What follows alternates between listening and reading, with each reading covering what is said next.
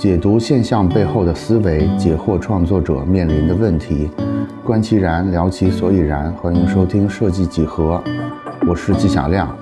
今天我们仍然是和手机中国的总编高老板一起去聊手机和与之相匹配的中国 UI 设计的发展历史。跟随上一期，今天我们要聊的是2014年到2022年这段时间里边的故事。下面就开始。一四年发生了什么事儿啊？我们之前聊的时候，其实把一四年当做一个重要的分界线啊。这个原因是在我的这个观察里边，一四年是我们这边手机 UI 手机主题大赛爆发爆发的正式开始。这个这个爆发大概持续了两三年的时间吧，就是每年都有十几二十场。你能看到，就是基本上我们能看到的所有厂商，在我们这儿都在做。哦，连墨迹天气都有是吧？对，墨迹天气那时候应该也是市占率比较高的一个。嗯，魅族、华为、天气通、Flyme，这个是 T-Core 是吧？对，你看这些都是一四年之内发生的事儿，非常多的手机主题设计比赛。对，为什么还有杜蕾斯 design？啊，那那那那，呃，杜蕾斯也是我们多年合作的重要。重点客户之一，重点客户之一。然后一四年我整理的发生了什么事儿啊？一四年很重要的一个事儿是微信红包，然后有一个阿里巴巴在纽交所上市，有一个叫一条的这个 app 打响了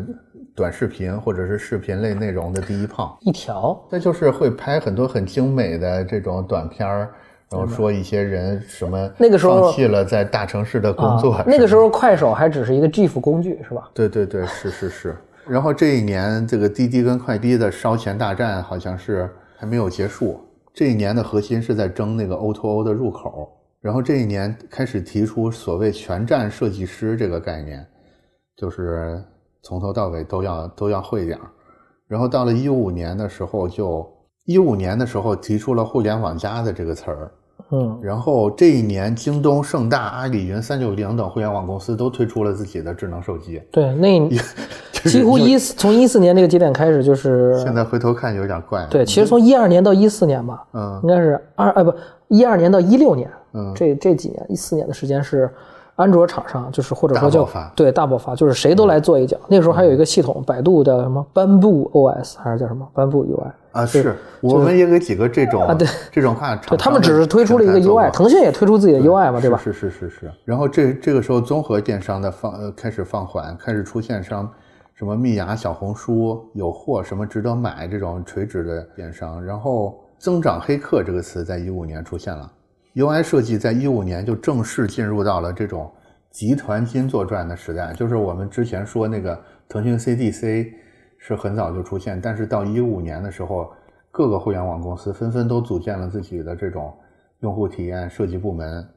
然后动辄就有就有数百人的这种设计团队，就是在一五年的时候，基本上都是这样，大家都都会把这个 UI 设计当做非常重要的一块业务来做吧。到了一六年的时候，一六年的时候，王兴提出了一个中国互联网已经进入下半场的概念。然后这个时候有一个重要的短片叫做《残酷底层物语》的文章，把快手和这个二三线、呃三四线城市、乡镇和农村用户这个庞大的人群基数就炸出了水面。原来大家都在争夺大城市嘛，然后就突然突然炸出了这么一个潜在的。增长空间，然后今日头条也在一六年正式进入了所谓的第一梯队，就改变了之前的这个 BAT 的这个格局。然后在这一年也是知识付费开始小爆发的一年。然后这一年还发生了一个对我来说，呃，手机方面挺重要的事儿，就是小米的 Mix 啊一代，对，就提出了全面屏的这个概念。然后这个概念就基本上统治了很长时间啊，在在这个手机产品上。然后一七年的时候，互联网进入了所谓的产业结合互联网的阶段。当然，好像一直结合的也也还好。我觉得可能今年才是真正的什么产业结合互联网的元年。但是当时就开始提出这种概念了。然后一七年也开始有了所谓 AI 元年的这种概念。呃，共享经济所谓 O to O 在这一年基本上破产了，就是。嗯，大家都不再争夺这个事儿了，然后提出了所谓新零售的这种概念，然后在这一年，阿里提出了一个叫做全链路设计取代 UI 交互设计的岗位，他就提出了这个全链路的设计师。我觉得这一一一七年阿里提出的这个全链路设计师，跟之前那个全站设计师听起来有点像啊，都是说要在要设计在这个在整个这个链条里边起作用，但是他们在干的是完全相反的两件事儿。就之前提全站设计师的目的是为了扩招 UED 团队，现在提全站全链路设计师是为了 缩减缩减 UED 团队，就是让一个人能干更多的事儿，是吧？是对，嗯，就是很很有意思的一一个事儿。这个可能就是暗合了王兴说的那个下半场之类的事儿，就是、我以为说九九六是福报呢，对。然后，然后我这儿整理的一八年，一八年标志性的事儿就是短视频这个事儿彻底爆发了，消费升级也是这一年的一个重要的关键词。然后。一八年开始就是所谓的，因为上一年开始提这种产业互联网的概念嘛，所以 to B 的业务也重新得到了重视。然后消费升级的同时，消费降级，为代表的这些快手、拼多多、趣头条等等之类的，也是增长增长非常的快。从一八年第三季度起，其实互联网的职位数已经开始出现大幅的下滑，个别子行业的下滑已经高达百分之五十七。也就是说，这个含义其实从一八年就已经开始了，然后到一九年的时候，有一个起源于中国码农的叫做“九九六点 ICU” 的项目，对吧？就是把“九九六”这个话题推到了这个风口浪尖上，就是工作九九六生病 ICU，然后 就开始全面的声讨这个九九六的事儿。嗯，二零一九年六月六号，工信部正式向电信、移动、联通、广电发放了这个五 G 的商用牌照。可以认为是五 G 商用的一个元年，反正包括这一年的年底，又有网易员工的这种网易裁员，把这个让保安把身患绝症的我赶出公司等等之类的这种这种互联网劳资矛盾的话题，这都是一九年的事儿了。对一九年的事这三年过得这么快，一九一一九年底的事儿，对。然后一九年是一个电商直播电商爆发的元年，然后也是资本退潮的一年。从这之后，融资的难度就陡然上升了很多啊。然后有一句很有名的话，叫做“二零一九年可能是过去十年里最糟糕的一年，但却是未来十年中最好的一年”。我就把这句话当成 我在书里里边的一个结尾从现在来看，好像说的这句话还是非常准确的啊，是没有问题的。非常准确，我觉得。到其实我一这六年，对，呃一六年开始吧，怎么讲？我这边其实是没有太多，我觉得还是从一四年吧，一四年比较有代表性的几个事儿对对对，一四年，嗯嗯是 P 系列和 Mate 系列真正开始崛起的系列，就是 P 七和 Mate 七那时候发售了。当时有两个比较，现在都一直被人调侃的这个 slogan 叫。君子如兰和绝世人生嘛，对，当时这两个 slogan 是，就是那个是杨谁谁提出的？杨浙还是杨杨拓杨浙啊，就是就是那个呃杨大师，我们可以姑且叫这么叫。就是当时他最开始在三星做营销，然后后来被请到华为做这个就很成功嘛，然后之后又去了很多地儿，比如像 TCL 啊、魅族啊什么的这种。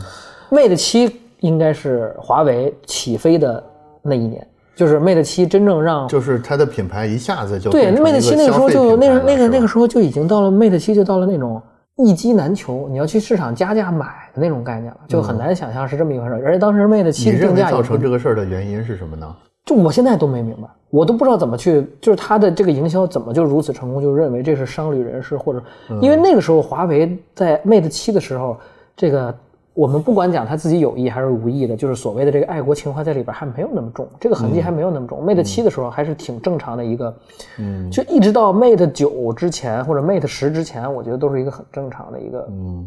商业化的一个产品。嗯我不是说它做的不好，而是我不理解它为什么能卖到。嗯，这种地步，我就是我没觉得它有那种好到无可替代性的这么这这一一个概念。年在这一年在产业里还发生了别的事儿吗？那是哪一年？二零一四年，一四年。其实其他的有挺多的，比如像是苹果是六和六 Plus 的推出，然后其他什么 OPPO Find 七啊，Gal Galaxy，三星的 Galaxy Note 四，嗯，还有 Note Edge 也推出了。Note Edge 就是它有一边是曲面屏的，是一个斜的一个机器。嗯，然后还有呢，这一年 Smartisan T 一也出了，就是锤子那个 T 一那个手机也出了。啊，当然前一年是他发的系统嘛，后一年才发的这个手机嘛。然后锤锤子在设计师圈子里的口碑还是很好的，是吗？我其实就是我其实之前是一个尤其是尤其是视觉设计师们很喜欢锤子。对，之前我是一个锤粉，然后现在怎么讲，就变成了一个不能叫路路人的一个路人的一个角色吧。倒也没黑。对，也没黑，我就是觉得就是可能过了那个年代了。就之前啊 TED 出来的时候，我们拿到那个评测机的时候，我在办公室里边，就我们一群人就是拆箱，然后就它有一个动效，就是你在解锁那一瞬间，它几个那个图标的 app 会有会有那样的一个浮动的一个效果嘛，那个动效。当时每我们就无数我们刷了半个小时的那个动效，就把它解锁，然后再刷，然后就，我们就在就当时在办公室里边特别那样，就会觉得那个时候，当然你不不得不承认的是，老罗这个人他的就是人格魅力。对他的人格魅力和他的演讲的能力，是。和这种去他的表达能力的这种自然，他不是说让你感觉振奋人心那种感觉，就是他让你很自然的就接受到了他的观点和带入到他的这个视角里边，所以我觉得那个时候也是一个这么说啊，你之前提过你最喜欢的一个产品是魅族 MX，对吧？对。MX 跟这个 T 一比，你会觉得，呃，他们有什么相同的点，或者是类似的？我觉得他们都是在细节的完成度上很高。嗯就是 Smartisan T 一，你可以说它的工业设计不太成熟，比如说它的三明治的结构，比如它的耐摔性，或者它一些供应链的问题，它的组装的效果可能不好。嗯，但是它在软件层面，或者它在审美这个层面，它希望给你带来一个什么样的产品的这个，嗯这个高度和它的最后的利益点，以及最后它交付的产品的这个东西，我都是觉得它是满足了我对这样一个品牌的一个预期的。嗯就是说，首先 T One 它的这个感觉就是老罗刚开始无限的去，你感觉这人不就是吹嘛，对吧？天天吹牛逼，然后就哇哇就做，但是人家做出来的东西，你也许你不认可，但是你去给专业的人看，或者说你去给一个理性的人看，他是他是有他的可取的点的。比如说像说做视觉交互，或者说做视觉这块的人，是非常认可他的产品的。或者说从我的角度来看，我觉得它的美感是 OK 的。我觉得老罗在审美的角度来讲，嗯是是没有问题的，对吧？他做出来的这个东西，比如他选的那些桌面，我不给你桌面，我的桌面只有锁屏，对吧？你锁屏可以设一个桌面，你可以设一个自己孩子的照片，嗯但是你进入到这个桌面来，你一定要看我，我告诉你什么叫做好看，嗯对吧？我觉得这是一个，就是我确实不能理解，就是把孩子放成一个桌面，然后我不是觉得这样不对啊，而是因为它确实它也不好看。嗯，你把你就把你把一个孩子放到一个，就比如你自己家孩子其实也放在一个桌面挡住了很多。对，然后你前面图标都在那儿，你也看不到他，然后你整个桌面又很割裂又很混乱，它也没有美感啊。就是，我是不太理解这种行为啊，就是不是也不我能理解，但是我觉得它确实不好看呀，对吧？那你为什么要做一件不好看的事儿？是它仍然没有取代 MX 取得你的你的排行榜第一的这个位置的原因是什么呢？就是我觉得它是有点产品设计上面的硬呃，我我觉得是这样的，就是我觉得它是一个 T 一或者说老罗做的一些产品，它是过于理想化的一个产品，它其实能排到第一的，但是因为你过于理想化的东西，一定在量产上会遇到难度，和你在使用体验上一定会冲突、会打架的。嗯。就是最好的一些 UI 的设计，它不一定是人们最需要的设计，或者说最好看的东西，并不是并不是因为人们最需要我似的一个东西。乎看到了索尼正在那个远处微笑。对就是这种东西，他做了一些东西，就是他讲的很多东西确实很有意思，他做的东西确实你感觉很漂亮，但是你在用的时候，你并不一定觉得它是一个好设计，或者说它能帮你提升效率，或者它能怎么样。对呃，当然有些，比如说时间胶囊这种东西，确实是我很需要的，时间胶囊非常棒。对我觉得那个功能就是真的是我经常会有的时候想到一个东西，我这个时候其实我来不及去把它记录下来。但是你比如说我在骑车的时候，或者我在坐地铁的时候，等我出了地铁想给别人，或者说我等有功夫给别人打电话想说这个事儿的时候，我已经忘了。嗯，所以我觉得时间胶囊这个这个这个东西，或者闪电胶囊什么的这个东西，就是真的是那个时候我就觉得，它现在其实是是一个很重要的创业方向嘛，就是这种快速笔记的对这个对你后面的这种东西，就是能证明它这个东西是有需求，也是大家去在做的东西。对。所以我觉得很多东西是真的是有有自己的思想，有他创，他没有做那些别人已经他做的东西，不是说别人没做好，我把它做好了，而是做别人根本就没做的东西。是老罗把科大讯飞就是语音输入法这个东西带到一个新的高度。那个时候大家不觉得语音可以做输入法，不觉得我我我不信任我，我就说一句话。因为确实是有的人可能在语音在发语音的话，别人不愿意听，可能在社交礼仪上不太尊重别人，是吧？好像真的是。对，然后那个时候他去演示了这个啊，原来语音输入法识别字可以做到这种地步，我的断句、我的标点都可以对，就被识别出来。就是你说到语音输入法，我就发我我就会发现，我女儿现在是七岁吧，八岁，就是她七岁的时候，我就会发现她会习惯性的用语音输入法。比啊，如说他会用长按那个语音识别那个就是比如说她要用我的手机搜一个什么东西，我是想不起来有语音输入法这个事儿的。但是她会特别自然的就会开始用语音对。我觉得这个可能就是年龄段接受的一个程度，他把这个当做了一种最自然的一种输入方法。这个其实也说明了语音输入法其实是效率更高的。对，其实我在骑车的时候也是会这样。我在骑车的时候，因为我有时候比如顾虑到跟别人去，如果是沟通一个比较嗯，正式的一个事儿的话，你发语音的话可能会显得不那么不那么友好，对吧你可以？用语音输对，所以我这时候就会用语语音音输入法。这个时候你不用自己一边骑着车一边看着手机那样输入的话，它最后完成的效率和它的这个交付的结果你是满意的，那你直接发出去就好。再后面其实就没有特别多特别标志性的事情啊，比如像之后二零一五年有努比亚 Z 九这样一个手机出来，哎努比亚现在还在吗？还在还在，就是它做的是一个无边框的一个手机，它做的就是，其实，在二零一四年，嗯。真正的就是所谓的提出无边框这个手机的概念是夏普，就是那个 Crystal 的那个手机，嗯。那个手机是它做的是就是上左右三面是几乎是无边框，然后底下做了一个长长的下巴。其实它的理念跟 Mix 一是一样的，嗯哼，但是呢，夏普这个手机呢，怎么讲？它做这个手机更多的意义并不在于呃卖给大家，而是告诉这个产业链，我有这个技术了，你们可以来找我。所以其实这个也是小米 Mix 一代的这个由来嘛，它它其实也是找夏普去做的这块儿整个的一个解决方案的一个定制。那像我说的努比亚 Z 它九，更多是一个营销上的成就，对对不是一个设计或者是 对努比亚那个 Z 九呢，它是把嗯。就是它是把两边啊做了一个做了一个圆弧的一个过渡，它自己管那叫一个 arc 的一个设计。嗯哼。它那个设计就是让你在视觉上，它其实的边那个屏幕的边儿，屏幕的那个显示屏本身没有到边框的边边缘，而它用了一个曲率，它有一个放大的效果，嗯。会让你觉得这个东西是显示在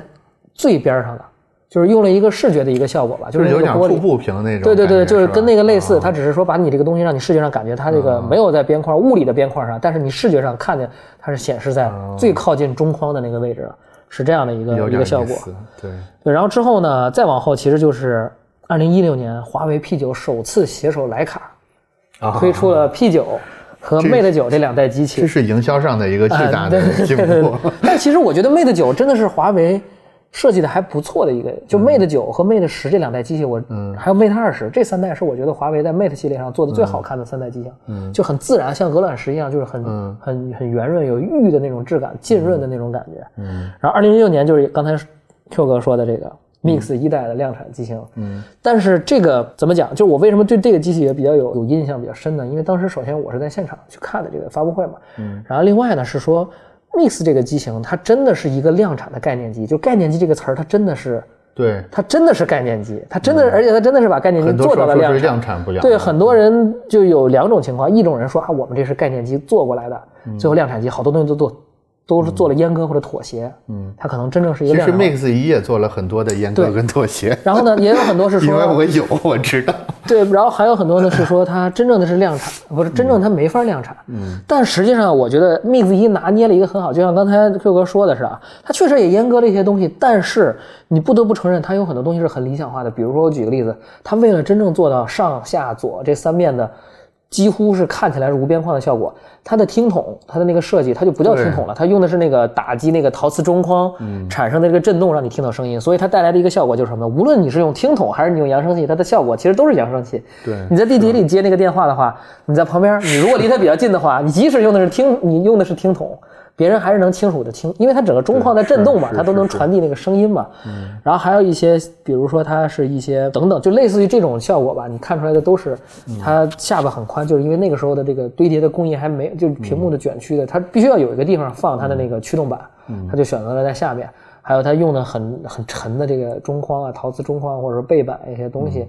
它的这个整体的一些视觉效果，让你感觉很笨重的一个效果，它都是为了一些东西去做了一些妥协。但是不得不否认，真的是很惊艳的一代产品。甚至到了二代之后，就是 Mix 二代之后，它就是更，它就我觉得它就不可以叫概念机了。一下子就对，它就它就叫量产，你就是它确实是是是把它定为一个消费品了，对，而不是一个概念产品。就是这个小米 Mix 一是我的，是我手机排行榜里的第一名。我觉得我我有必要进一步解释一下为什么为什么他能拿到这么好的一个名次，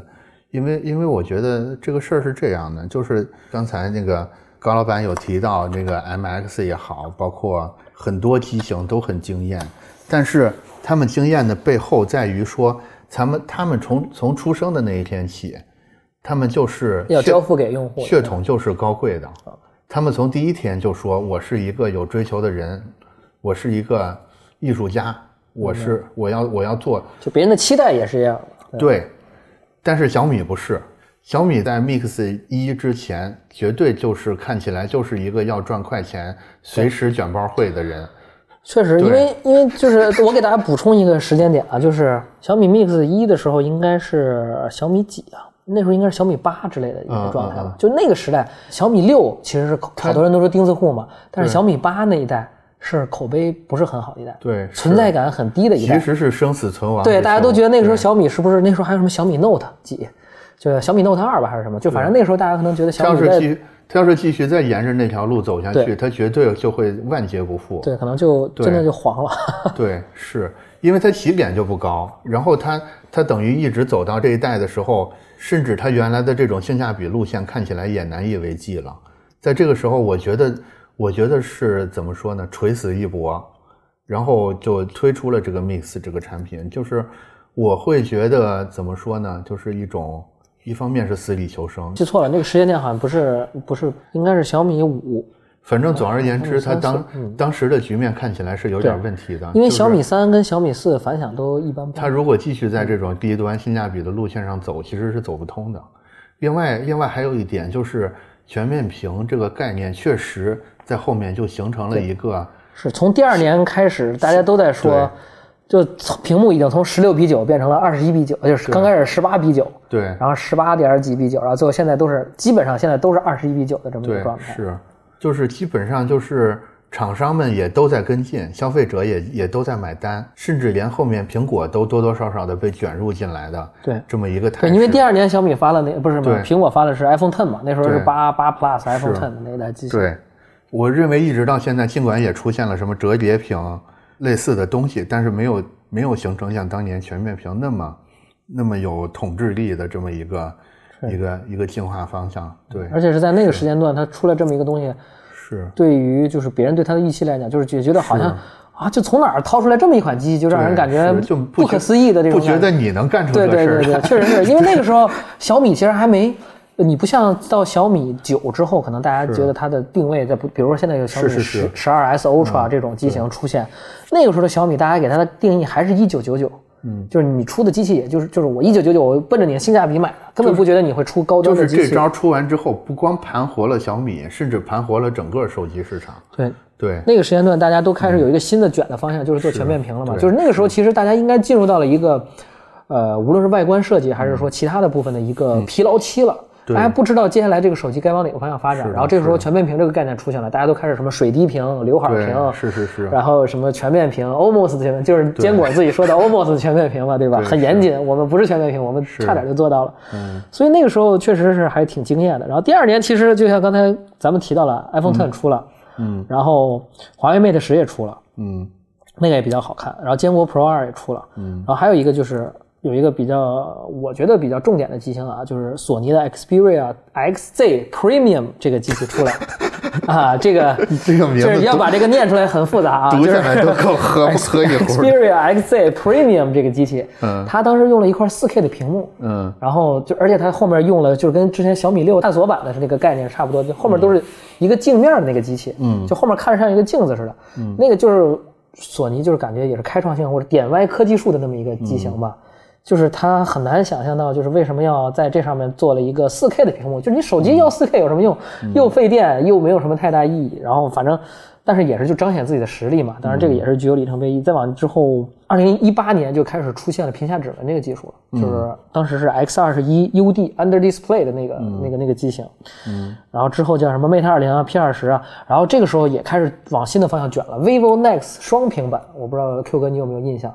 ？vivo Next 的一个机型，它就是正面有一块屏幕，然后它背面这儿也有一块屏幕啊，有点印象。那个时候大家开始卷的方向是什么？双屏。那个时候也有所谓的折叠屏了，但是它的折叠屏不是一块儿。但是我认为中心出过一块叫 Exon M，它是两块屏，这么着正面有块，背面有块，然后它一折叠，然后拼成了一块屏。嗯，就有那么一个机器。那个时候大家开始往那个方向去。但是但是它仍然是全所谓全面屏的一个。哎，对对对，一个延伸，对，它是那时候还是没有，但其实曲面屏那个时候就开始只是在做弧面嘛，它不是柔性屏嘛。那个时候之前最早的柔性屏就刚才咱们提到那个二零一五年的 S 六 Edge 是让我比较记忆比较深刻的。S 六 Edge 是哪个厂商的？三星。哦，三星 Galaxy S 六 Edge，它是、它因为就就是 AMOLED 屏幕就是它自己做的嘛，它第一次做到就是两边都是弧面的折下去，当时你会感觉哇，原来手机可以做的这么酷，因为大家都之前都是直板嘛，都比较就顶多是说其实其实两边弧面下去是有问题的，对它其实会影响体验。如果一是色彩，它也会偏色，因为有时候 AMOLED 会误触对，误触啊偏色，虽然大家都去弄，但是那个视觉效果，但是它真的很好看。，尤其是那个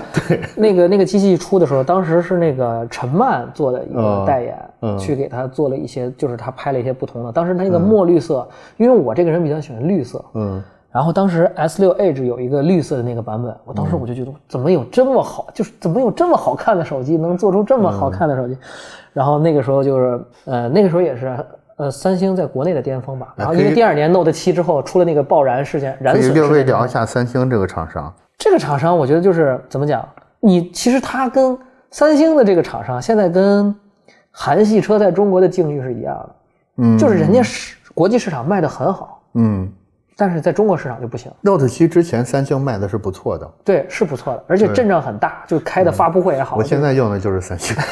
我知道，就是那个时候，他第一次就是我有一次在三星去参加发布会，他为了自己宣传自己的曲面屏，嗯，他去那个七九八那个去大罐里边做发布会，他把整个大罐儿，因为大罐儿如果大家都去过七九八的话，应该知道大罐儿是一个圆形的，就是一个罐儿状的一个东西，嗯，他把整个内侧的内壁的所有的墙面都做成屏幕，嗯，它显示的东西就是所有的东西，就是这一就是环形的，对，无缝的做成一个连在一起的屏幕，就告诉你我就是给你强调我这是柔性屏，什么各种就是有一些很巧思的部分在上在做里面给你做交互。当时那场发布会我就感觉就是哇，就原来发布会也可以这么卷，就可以做到这么酷，就让人感觉就是哎，你发布会也是要有自己的创意在里边，不是说大家啊做一个平面设计，做一个平面视觉，做一个主 KV 就叫做一场发布会。嗯，你要有不同的玩法，对吧？不同的环节你怎么交互，告诉你大家体现这个产品。